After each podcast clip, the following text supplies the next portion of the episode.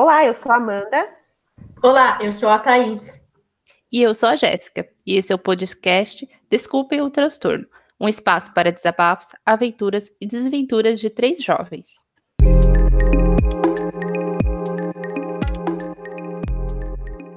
No nosso programa de hoje, iremos falar de algo muito bom: dinheiro. Entretanto, como qualquer outra coisa neste universo jovial, também temos as nossas dificuldades e incertezas quando o assunto é finança. Então, desculpem o transtorno, estamos sem dinheiro. E dados do SPC Serasa apontam para isso. Quase 40% dos jovens entre 18 e 24 anos já tiveram ou têm o nome sujo. É um dado tanto alto porque parece que temos pouco controle na hora de administrar o nosso money. E vocês, meninas, se consideram controladas ou não? Eu me considero meio termo. Nunca fiquei endividada, mas tem meses que eu passo um pouquinho da conta e passo mesmo um aperto, sabe? eu já fui muito mais descontrolada, assim, financeiramente. Hoje eu me considero mais controlada, mas alguns meses ainda eu passo do ponto. E você, Thaís?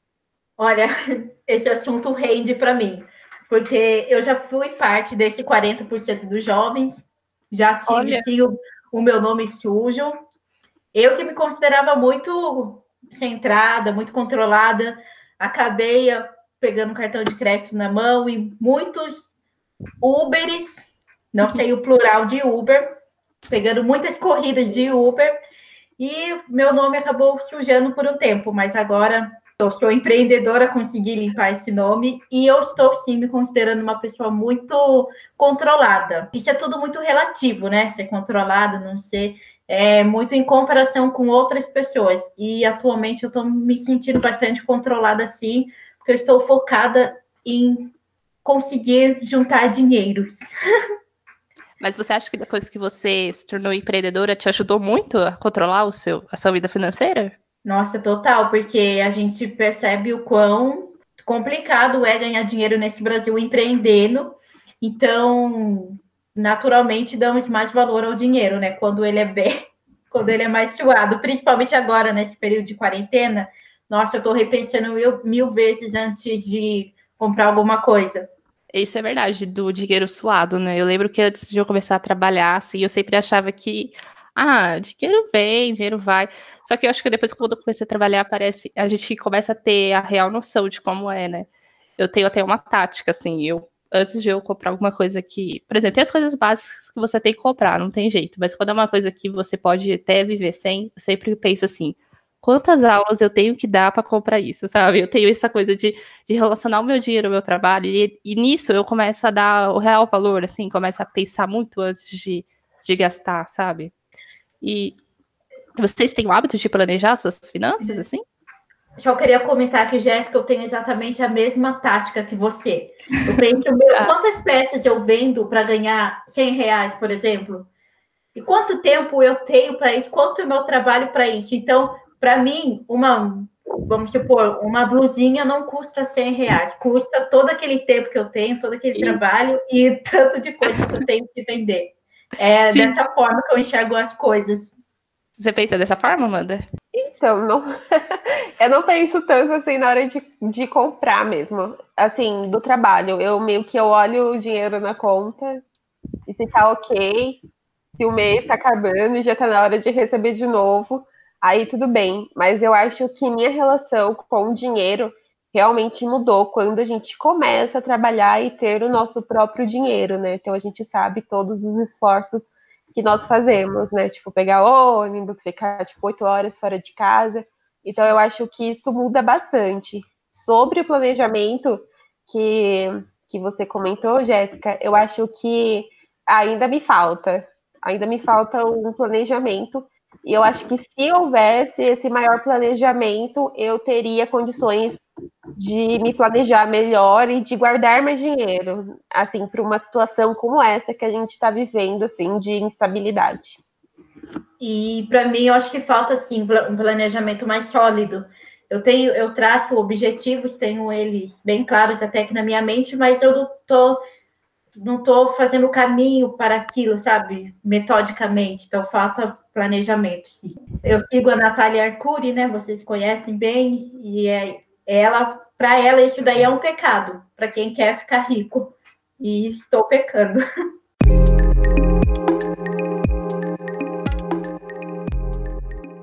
chama mais atenção é que a maioria dos inadimplentes jovens se endividam por, por conta de financiamentos estudantis. Então, parece que a gente segue aquela ideia de que para poder ganhar razoavelmente bem é necessário um ensino superior. Mas por que será que, mesmo assim, temos ainda tanta dificuldade de conquistar algo nosso, com o nosso próprio dinheiro? Duas coisas que eu acredito que pode combinar nessa ideia são essas. A primeira sentimos que cada vez mais os nossos salários não são tão compatíveis com os nossos esforços e formação.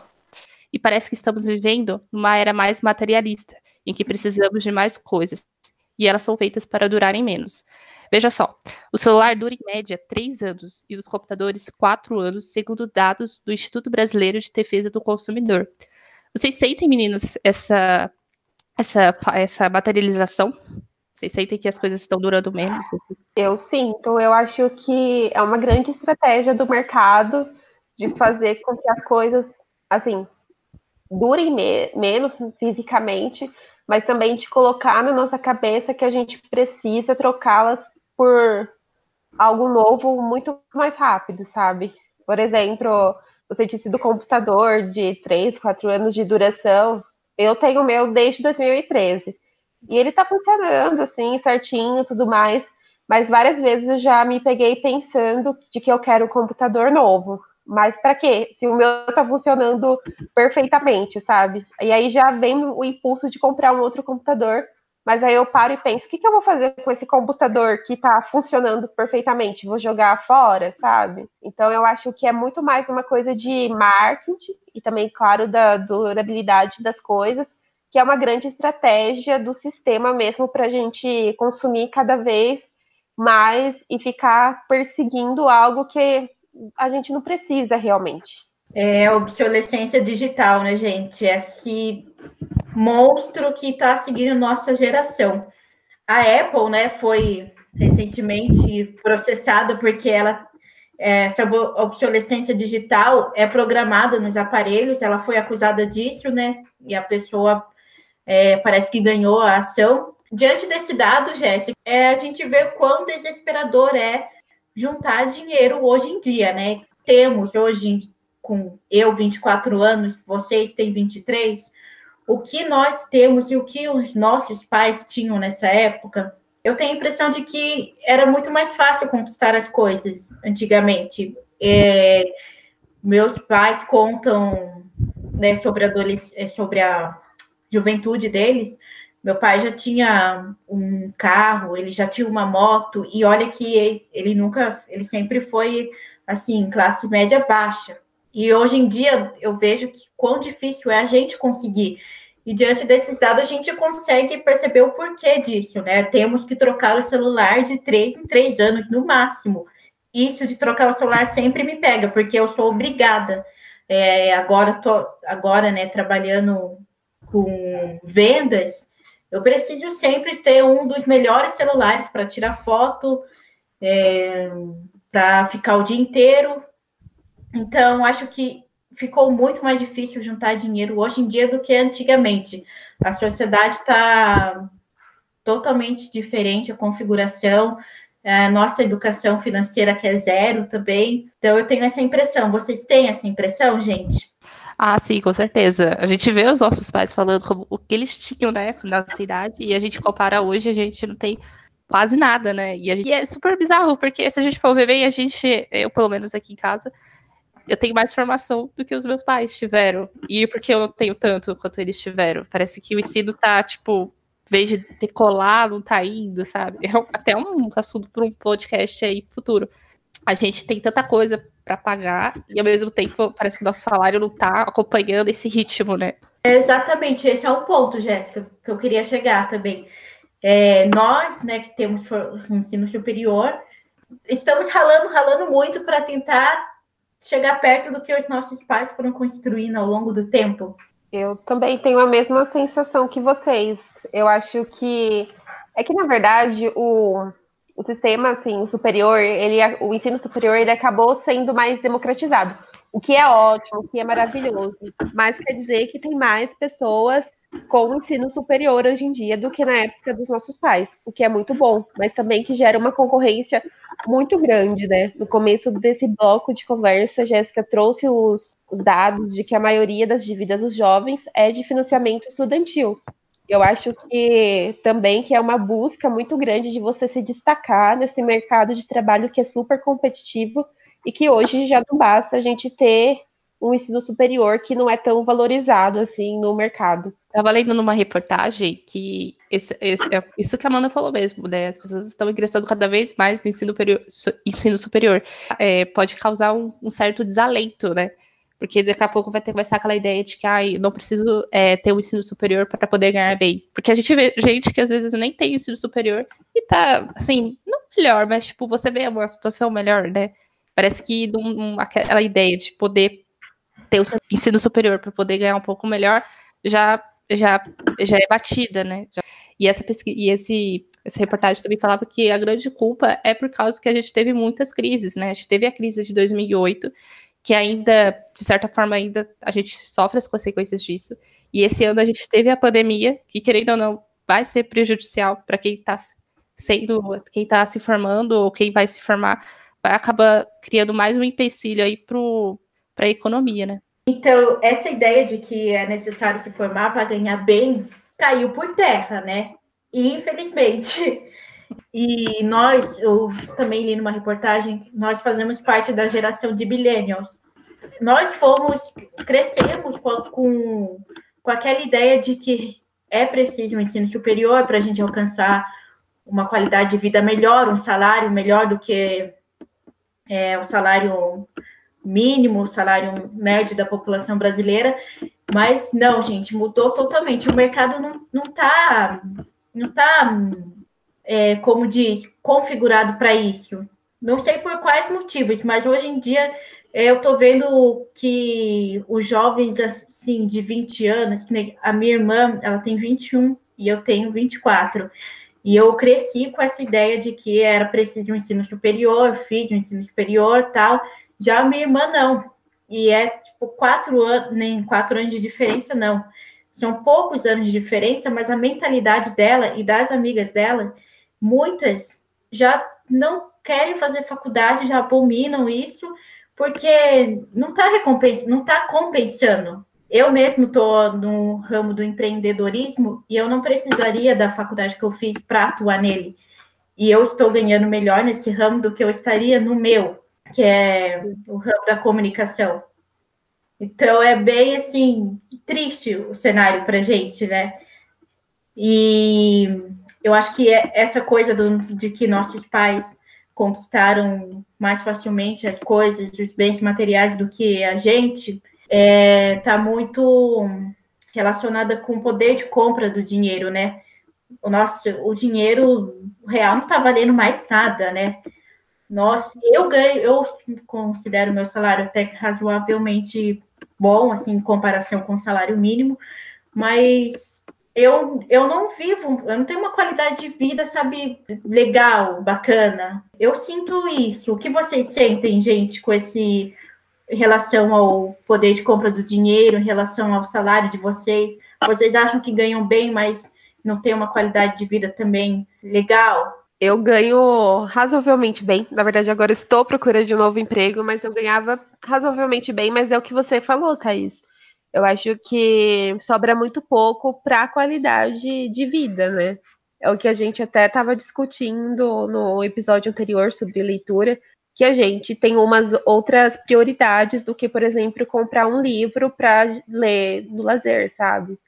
E só que aí, quando a gente olha, a nossa média salarial é muito mais alta do que da maioria dos brasileiros.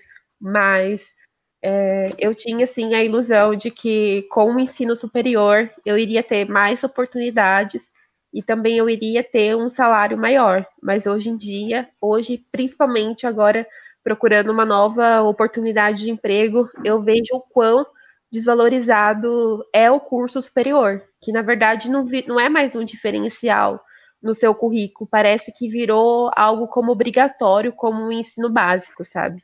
essa coisa que a Amanda comentou do salário, né? Parece que a gente ganha até um pouco mais comparado com a média brasileira, chega até a ser um absurdo, porque a gente olha o nosso, né? E, e convenhamos assim, né? A gente não cuida nem de um periquito, né? A gente não tem uma família para sustentar, né? A gente meio que só sustenta a gente, ajuda em casa. E imagina quem é, tipo, pai de família e tem que sustentar uma casa com pouco. É, é muito é, chega a ser triste mesmo, como a Thaís falou, o nosso salário não está sendo compatível com os nossos esforços, e a mídia e o marketing está aí parecendo que você tem que consumir, que você tem que gastar mais, e não é assim, né, que as coisas funcionam. É, e essa questão de, de mentalidade das gerações pesa muito nisso, né, porque na época dos nossos pais, era, tipo, objetivo de vida comprar um carro, depois comprar uma casa. Eles conseguiram isso. E a gente, eu fico pensando, caramba, eu ganho bem, mas eu não tenho, não tenho capacidade nenhuma de tentar colocar uma data que eu, em que eu possa, que eu tenha certeza que eu vou conseguir adquirir uma casa. Para mim está totalmente fora de cogitação. Para mim também. Eu vejo o sonho até de um carro próprio assim muito, muito, muito longe, sabe? Parece algo incan, incansa, é, impossível, que você não vai conquistar, sei lá, até os 30 anos. Isso às vezes me vai me batendo um desespero, sabe? Daqui a pouco eu tenho 30 e não tenho nada meu, sabe? É o que a Jéssica comentou.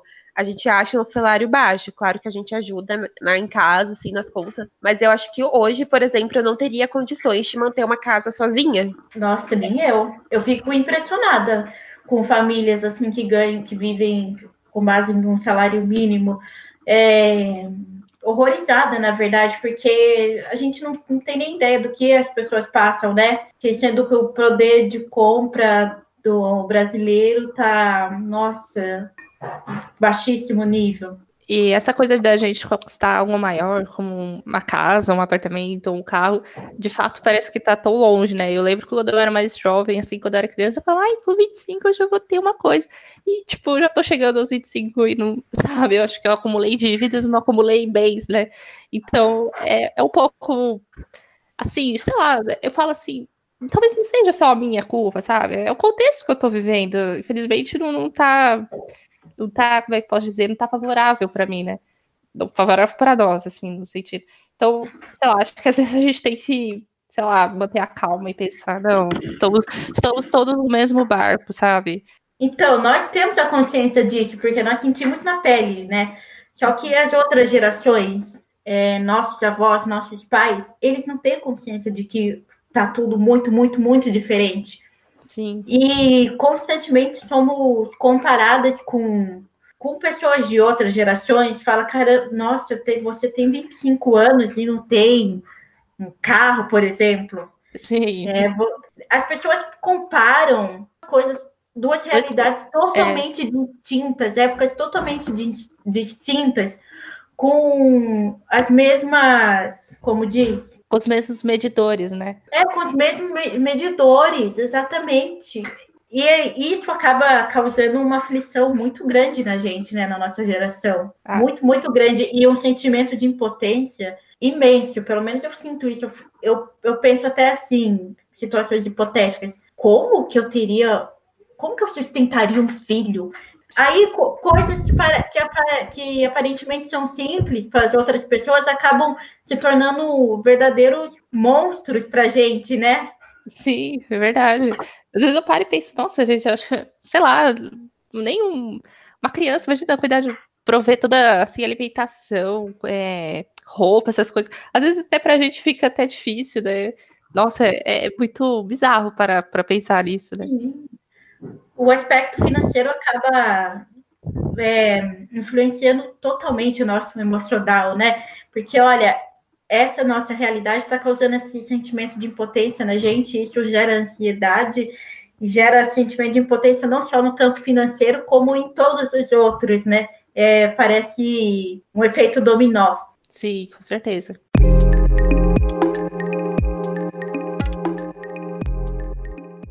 Obviamente, um assunto tão complexo como esse tem muitos digitais influencers que estão nas nossas redes sociais, com dicas e informações para ter uma vida financeira mais saudável, seja no Instagram, no YouTube, enfim, até em livros. Não há como negar que eles exercem um papel em nossas vidas ou não. Dois dos exemplos mais famosos é a Natália Arcuri, do Me Poupe, que até possui um livro, e a Nath Finanças no Instagram. E aí, meninas, vocês têm o hábito de seguir alguma dessas influências ou outras? Sim, eu sigo a Nath Finanças e já li o livro da, Natal da Natalia Arcuri. Eu acho que são dois perfis bem diferentes, assim. Eu acho que a Natália Arcuri, ela não, não serviu para mim, para os meus objetivos, porque eu nunca tive o objetivo de ser rica, sabe? De milhões na conta e tudo mais meu sonho sempre foi continua sendo ter uma vida confortável, sabe? Uma vida confortável, talvez, nem sei se eu preciso de um carro, mas uma casa própria. E, enfim, uma vida um pouco mais confortável do que eu tenho hoje.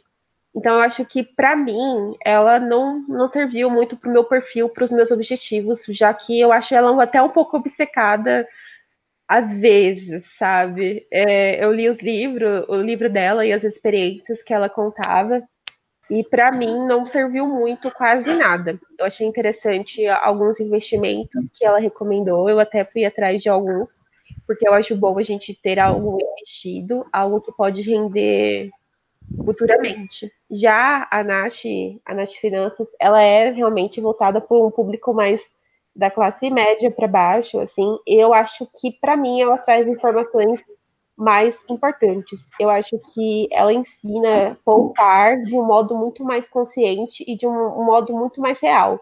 Porque o meu grande problema com esses influenciadores financeiros, os coaches financeiros, é que eles propõem situações que são irreais, sabe? Que vai mexer muito com a nossa.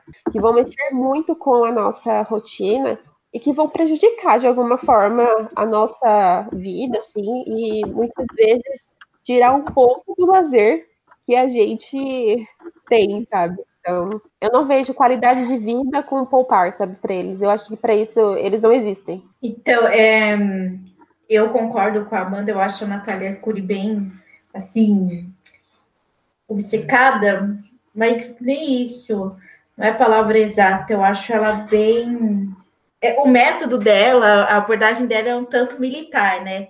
Eu acompanho ela faz um bom tempo, vi vários, vários vídeos. Eles me ajudaram, sim, eles ainda me ajudam bastante, porque eu sou um, um pouco ambiciosa e eu já quero quero ter uma qualidade de vida realmente legal e poder viajar muito. Então, precisa de muito dinheiro, né, gente? Porque viajar exige bastante poder aquisitivo. Mas eu, eu acho assim, pela abordagem dela, o modo como ela conta a história, as histórias que tem no livro dela, eu acho que eles causam uma ansiedade em mim, porque parece tudo, entre aspas, tão fácil mas na prática não é, não é não se enquadra muito na minha realidade. As coisas que ela fala, assim, eu acho que a, acaba que me pressionando, me dando um sentimento de impotência, porque ela é um case de sucesso tão espetacular, aí eu fico me comparando a todo, a todo tempo com aquilo, e mas ela tá todo tempo falando que não, não pode dar desculpinha, não pode isso, não pode aquilo. Então, eu acho que me causa muita ansiedade talvez é mais um desserviço do que um serviço para mim, apesar de ter sim algumas vantagens. E tem uma outra influencer que eu sigo também, que é a Betina, a famosa Betina lá Sério? Milhões. Ah, eu, lembro, dela. Eu comecei a seguir ela, assim, porque, nossa, é o objetivo da minha vida, né? Mas eu também acabo me sentindo muito impotente perto dela, de todas as conquistas que ela teve. Só que eu acho até interessante, porque acaba aqui me deixando mais focada. Eu acho legal, não, não, não faz parte da minha realidade, né? O, ah, como diz, é, é uma outra realidade para mim, a vida dela, a vida que ela levou, o caminho que ela traçou até chegar onde ela está. Não faz parte, nunca fez da minha vida, mas eu acho importante eu ter um olhar para isso, para ampliar meu campo de visão e eu continuar com essa, entre aspas, ambição.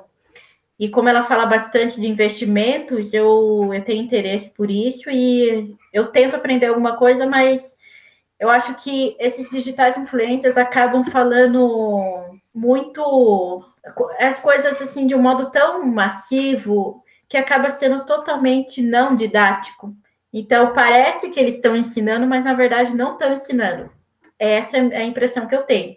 Eu tento pegar tipo palavras-chave e correr atrás de, da, daquele tipo de coisa, de informação por conta própria e por um meio mais objetivo, porque eles acabam fazendo muita propaganda, muitos discursos vazios. Essa é a minha opinião. Então, não, não acho tão benéfico, tão proveitoso o serviço que eles prestam. E outra coisa que eu sinto nesses influenciadores, pelo menos na maioria, é que eles não começaram assim, sabe, exatamente do zero, sabe?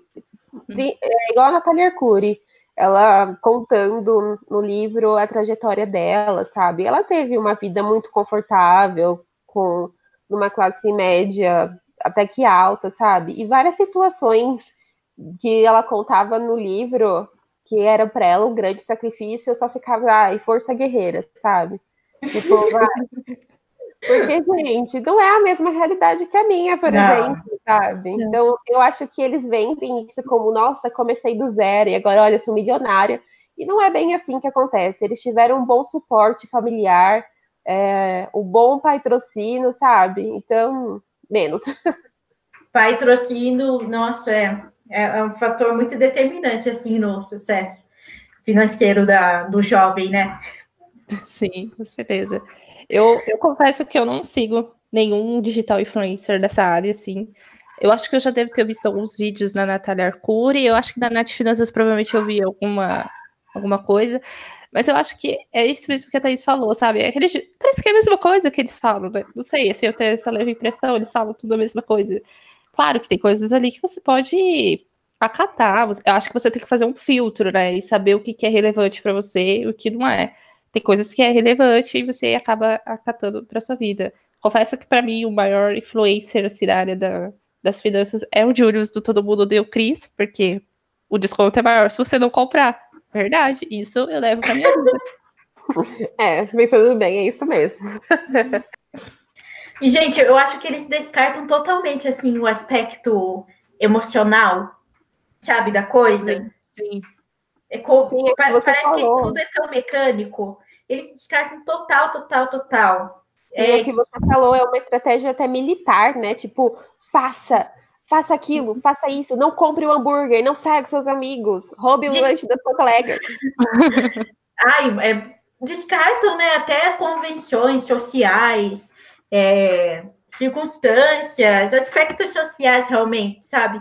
Porque, um exemplo, ela, a Natália Arcuri fala que você tem que ter uma fonte de renda extra, né, fora o seu trabalho, como ser garçonete aos finais de semana no restaurante. Eu já fui garçonete aos finais de semana num restaurante quando eu fazia a faculdade e antes de eu fazer a faculdade. E eu até poderia ser, eu tô ganhando relativamente bem, tô, mas ela é, ela defende você ter essa grana, mesmo que você esteja ganhando bem, você fazer essa grana extra para você alcançar os seus objetivos maiores da vida. Tá, tá. Aí eu poderia ser garçonete novamente? Poderia. Só que já basta as pessoas falarem para mim: nossa, caramba, você fez uma faculdade, mas você não está trabalhando na área. Imagina só, eu voltar no restaurante como uma garçonete. Assim, emocionalmente, eu me sentiria muito mal por por várias e várias coisas, e eu tenho certeza que viriam comentários bem desagradáveis. E daí, no que ela fala, ela descarta totalmente isso, sabe? Aquela coisa do âmbito pessoal, emocional, individual da pessoa. Vocês sentem sim, isso? Sim, eu concordo, e eu lembro dessa passagem no livro dela. Mas, de novo, é muito glamorizado, porque o trabalho extra dela, pelo que eu me lembro, ela era apresentadora nos finais de semana da TV Jó do Jockey é de São Paulo. Aí é fácil, né? Ai, que, ah, é... maravilha. Não, Nossa, aí eu ia fazer isso. Né? Mas um momento de força guerreira. TVX, me contrate, se for para esse tipo de trabalho, pelo amor de Deus. Sim, ela trabalhava no, no, SBT, se não me engano, como estagiária, e aos finais de semana ela ia apresentar o programa lá na TV Jockey, de São Paulo. Então aí, aí até eu. Aí ela, ela também fazia trabalho como modelo, né? Em, Isso. em eventos. Ah, é totalmente diferente, né? O que está, o que esteve ao alcance dela e o que está ao meu alcance, assim como atividade extra acessível para mim, é ser garçonete. E uhum. nossa, não dá, né, gente? A vida não é tão assim quadradinha, né? Tão preto no branco. Sim, sim, concordo. E para finalizar o nosso lindíssimo podcast de hoje, vamos de dicas.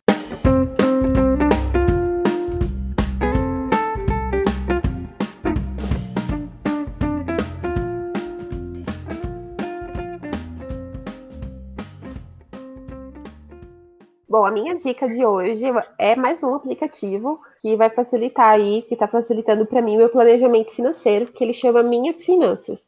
Ele é um aplicativo que você coloca lá todos os seus gastos e ele tem dividido por categoria, contas fixas, contas de lazer, aí dentro do lazer também tem umas subcategorias, então aí no fim do mês você pode ver o que você está gastando dinheiro com o quê, né? Se você está gastando muito dinheiro com os lazer, se você está gastando muito dinheiro com educação, aí você tem, tem como ver certinho e, e, também analisar a sua situação financeira. Ele requer muita, muita responsabilidade e também tem que querer muito fazer isso, né? Porque o certo é você é, anotar nesse aplicativo todos os gastos do dia que você teve. Eu, às vezes, confesso que eu deixo passar alguma coisa.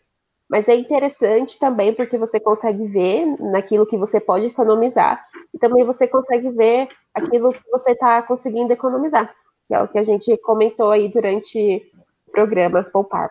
Minha dica ela é bem sessão da tarde, tá? Acho que provavelmente muitos já assistiram esse filme. É Os Delírios de Consumo de, Black, de Beck Bloom. Na verdade, ele é um livro, depois virou um filme. Ele toda aquela coisa assim, meio fantasiosa, né? Mas às vezes uma fantasia não faz mal a ninguém, não é mesmo? Ela é uma pessoa que consome muito, muito, muito, e no fim ela se endivida drasticamente, e é bem interessante. Vale a pena ver ou rever este filme. Sim, é muito bom. E o livro é da Sophie Kinsella também. É Sim. muito bom e é muito engraçado. E tem uma série aí de livros, eu acho que são seis livros que conta a história dela de é, consumidora compulsiva, e aí ela vai melhorando aí conforme, mas tem várias aventuras aí. É bem bacana mesmo. Eu tenho que dizer que eu vou seguir essa dica da Amanda, porque olha, é difícil anotar toda hora na agendinha lá, papel e caneta, todos os gastos do dia, né? E é uma mão na roda esse aplicativo. E a minha dica de hoje, como boa ex-inadimplente que sou, é o app Serasa Limpa Nome. Nele você consegue monitorar as contas que estão atrasadas e dívidas negativadas. Além disso, tem como gerenciar os seus acordos ou então fazer um acordo. O aplicativo manda várias notificações de promoções para quem está aí com o nome sujo, poder sair dessa parte de 40% da população jovem inadimplente. E chegamos ao fim do nosso programa. E na semana que vem vamos falar sobre a crise dos 25 anos. E não se esqueça de nos seguir nas redes sociais. No Instagram, Somos arroba podcast Desculpem o Transtorno e no Twitter, arroba pod, underline Desculpem. Tchau, pessoal, e até a próxima.